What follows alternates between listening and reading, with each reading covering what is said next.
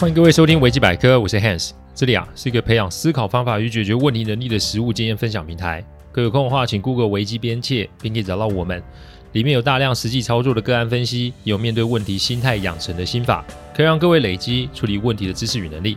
当然，如果真有问题无法处理，欢迎各位与我们联络，我们提供顾问式的服务。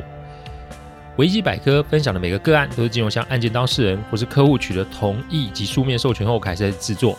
我们的每个个案呢、都会先用文字档打好进行录制，录完后交案件当事人及客户听过，待他们觉得没有问题之后，再交后制并上架。这是我们音频制作的程序。希望各位在分享维基百科之余，也可以向身边的人说明制作过程，好，我们可以安心。常听人家讲啊，登短郎，登短郎。这个啊，一方面讲的是人的年纪，但另外一个则是指人的智慧。生而为人，我们大都不是天才，所以不太可能啊，天生就会很多东西。大多的知识都是透过实作及学习而来，但其中如果是经由挫折磨难而来的，那就更会让当事人刻骨铭心。所以我们要记得，错犯错从来都不是什么耻辱或是灾难，但一错再错，那就会是真正的问题喽。为什么我会这么说呢？今天来讲讲 serious 的案例，这个英文翻译成中文叫做认真了。这位客户啊，人如其名，就是这么的认真，认真到最后他几乎丢了工作啊，这是怎么一回事呢？我们来听听今天的案例哦。开始之前啊，我来讲一个名词，我想各位听众都有听过“当责”这两个字啊，我想大家都不陌生。当责的英文叫 accountability。微软啊，把这个列为企业六大核心价值之一。他们对于当责的定义如下：accountability。指的是指说到做到，并且为所做的承担负起责任。每当承诺要做完某件事，那件事就会被完成。信任就是如此被建立起来的，不只是对同事、员工如此，对顾客、事业伙伴与股东也应该是如此。Sears 在某间公司的客户客服部门工作，由于部门呐、的客户服务过程有些状况，结果惹得、啊、老客户客诉了，而且啊直接上报了公司老总那里。那这位客户啊，是老总的同窗好友，在所难免，Serious 的部门啊就承受了极大的压力。Serious 啊，到公司大约半年，平日啊都很主动热心，所以在部门的人员极佳。他看到主管卡在那里不上不下，很是心急啊，所以就主动，嗯，应该是说冲动的找了部门副总反映这件事，并且还自我举荐说要来承担这个处理问题的过程与责任。如果什么差错，他想着自己被开总比主管被清算来得好啊。副总当下给他一个很大的拥抱，而且嘉许他之后，就请 Sears 回部门等消息。但没想到三天后，Sears 收到一张由人资部门开立的惩戒通知，理由是因为个人行为破坏了公司的管理制度，上面有部门主管的署名。Sears 顿时从天堂掉入地狱。从头到尾，他只是想要保护部门、保护公司、保护主管啊，怎么会成了现在这个情景呢？上面啊有给 Sears 申申复的权利，三天内 Sears 必须要向人资部门提出，否则公司就会公告这项惩处。要知道，他的公司可是好几百人规模的公司，这个一出啊，必定会让他的名声不好。你别说日后发展，搞不好连工作机会都会丢了。这个啊，跟电视剧里面播的很像，不太一样哦。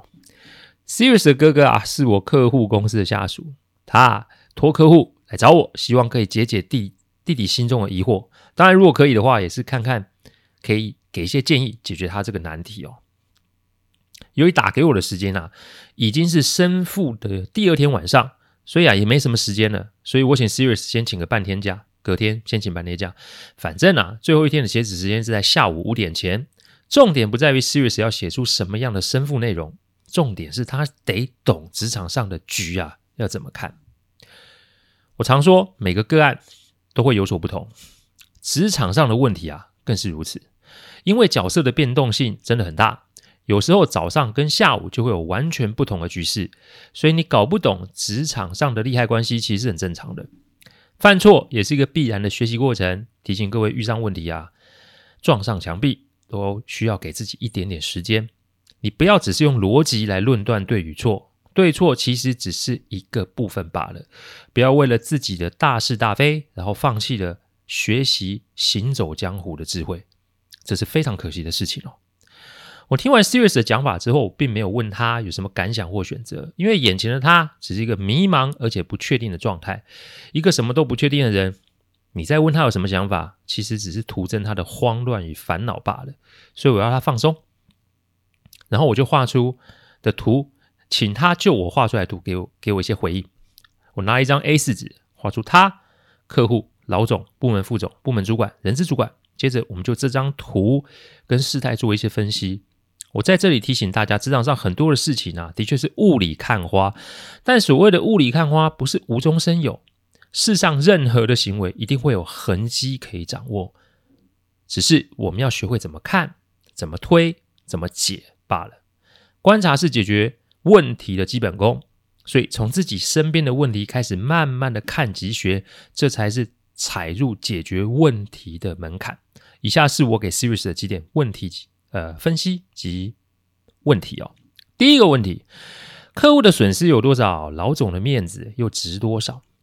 客服出状况有很多种啊，有些是导致客户上金钱损失，有些只是造成客户心理上的不快。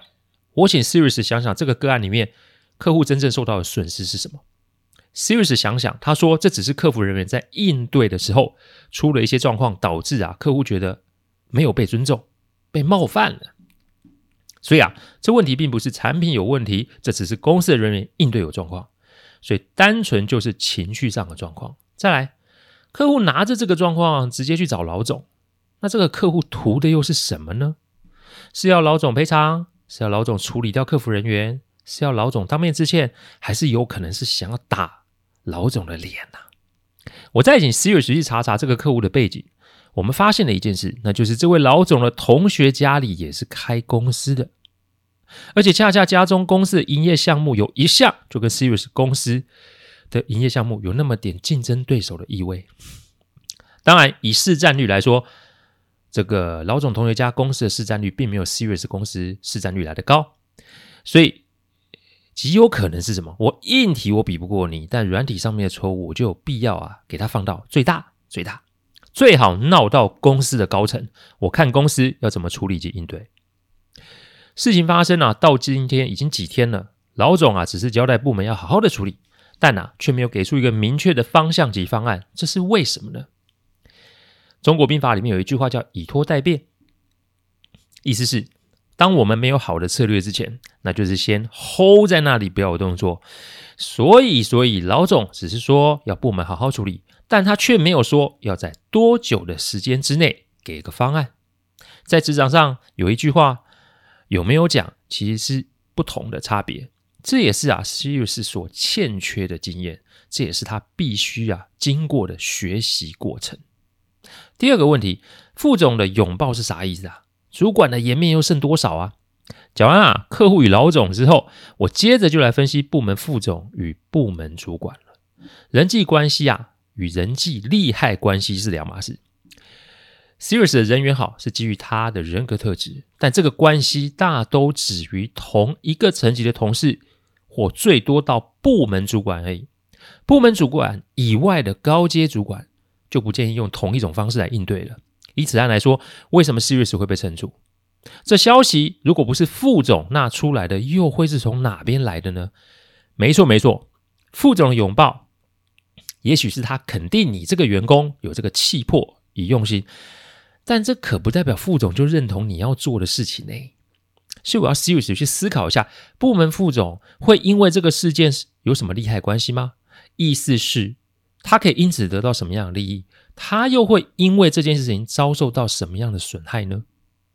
我们展开公司的组织图，看看公司有几位老总，几位副总。哦，老总只有一位，副总有四位。老总今年六十三岁。副总们都还只有五十岁出头，所以要说副总没有心思，那是骗人的。虽然 Sirius 的公司是家族公司，但说真的，二代接班，你要是没有老陈的帮衬，你想要顺利的营运也是有困难的。所以四位副总不可能心中没有想过，老总的下一棒该是由谁来接吧？所以客服出了状况，身为部门的副总一定脱离不了干系，但副总跟第一线的客服人员其实是很远很远的，他大可以把这个责任推给部门主管督导不周啊，哪怕自己会被牵连，那也是小伤嘛。但同时副总也在看这个危机是否会给老总一定程度的冲击。公司在权力交接或是接班的时候，特别容易发生状况。以副总待在公司超过二十年的资历，他不可能不懂。所以每一个局都是个机会，每一个机会都必须拿来利用啊。所以 Serious 的热忱其实就是真真正正的被拿去利用了。再来是部门主管，底下员工出状况，他是绝对没有办法避责的。部门主管也没有办法找上级，也就是部门的副总来支援，因为交接班的氛围其实很明显。他如果为了他将来的发展，他就断然不会把这个烫手山芋丢给他的主管去做。他的难题是，老总并没有给一个明确的方案及方向，所以处理好他还有责任，处理不好他更有责任。要知道，公司对于员工的标准一定是不一样的，惩处员工跟惩处部门主管的力道也会有所不同。员工如果不爽，这种处理你大不了辞职走人啊。但部门主管一定会考量再三再做决定啊。所以在方向不明的时候，他也无人可以求助的状况下，Sirius 这种悲剧英雄的做法，只会让部门主管看起来更可笑，甚至他会被更多人质疑是：你连下属都有这种 guts 要救公司啊？你这个部门主管是干什么吃的啊？我提起 Sirius 在这个局里面，他最不该做的就是找部门副总去反映他的想法，因为对于部门副总来说，Sirius 的表态会有很多的意涵在里面。如果副总支持部门主管，那一切都还好说嘞；但如果副总不喜欢部门主管的话，那 Sirius 的表态不就是在部门主管的心脏上再插一刀吗？第三个问题，为何主管啊要居民联署哦？人资的职责又是什么呢？部门主管之所以在惩处单上面签字，重点不在于他是不是要报复 Sirius，重点是他必须表态、啊。向上面表示 Sirius 的表做法就是单纯他个人的行为，这里面没有密室协商，也没有部门主管的私相授受。讲白一点，部门主管是被逼着在惩处上面联署哦。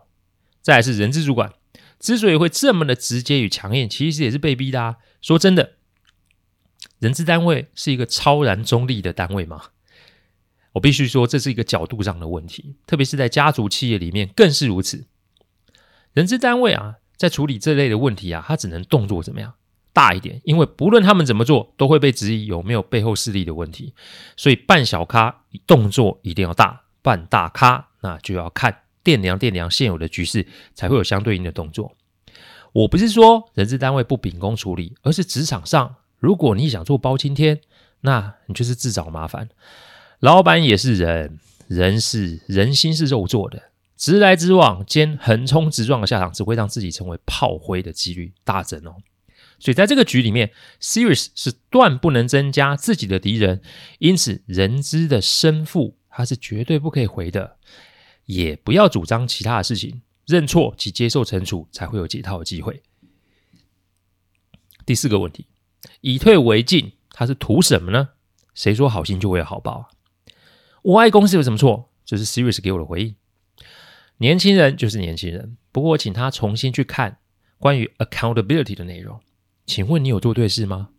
请问你有担起责任吗？你在这个案例里面，你做对了几件事啊？你又做错了几件事呢？好心很好，但好心有好报这五个字其实并没有说得很完整。我必须要再加两个字跟一个标点符号。完整的说法是好心。就会有好报吗？问号。我请 Sirius 回想前面的分析，因为他的好意，部门主管背负受敌；因为他的好意，部门副总拿来利用；因为他的好意，人资主管得秉公处理；因为他的好意，让部门内部矛盾被激化了。除了他自己认为自己是一个好人以外，除了部门副总的赞许及拥抱之外，他到底做对了什么事啊？那如果好心有好报，那为什么被惩处的那个人还是他，而不是别人呢？公平这两个字其实是相对性的概念，特别是公司里面更是如此。这个时候他也许没有办法理解，但我建议他可以留在公司看看后续的发展会是什么。等到真的不行，要再走人也不迟啊！不要做一个半途落跑的人嘛，那对他的未来一点好处都没有。半个小时后，Siris 做了决定。他发了 mail 给人事主管，上面就是承认自己没有想太多，因为一时的冲动造成如此的风波。他会汲取教训，而且接受公司的惩处。大约两个月后，我接到 Sirius 哥哥的电话，他说啊，Sirius 仍在原单位服务。一开始啊，部门主管呢、还会给 Sirius 穿小鞋啊，直到啊后面的一次部门聚餐，主管啊喝多了，酒后吐真言说啊，他以为啊 Sirius 是想要搞他，让他下台啊。但啊，两个男人后来说开了，也就没事了，而且惩处令从来都没有被发出来过。看来我前面的分析啊，到底还是有找到一些蛛丝马迹才是。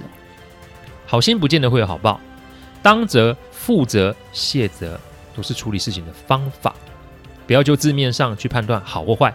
事情的好坏不可以只用自己的本心做判断，凡事啊都会有效果与后果，那才是真正的定律。所以想做好事吗？请记得以下几个提醒哦。第一个提醒，你的好心对别人来说未必是。第二个提醒。你的好心，别人未必就得接受。第三个提醒，你的好心纯然是你自己在想。第四个提醒，你的好心有可能会害死自己及别人哦。感谢各位聆听，听完之后如果有任何意见及问题，请上网站维基边界留言。我们每周一中午都会有新的主题分享，若有新任何想听的主题，也都可以让我们知道。再次感谢大家，我们下周再见，拜拜。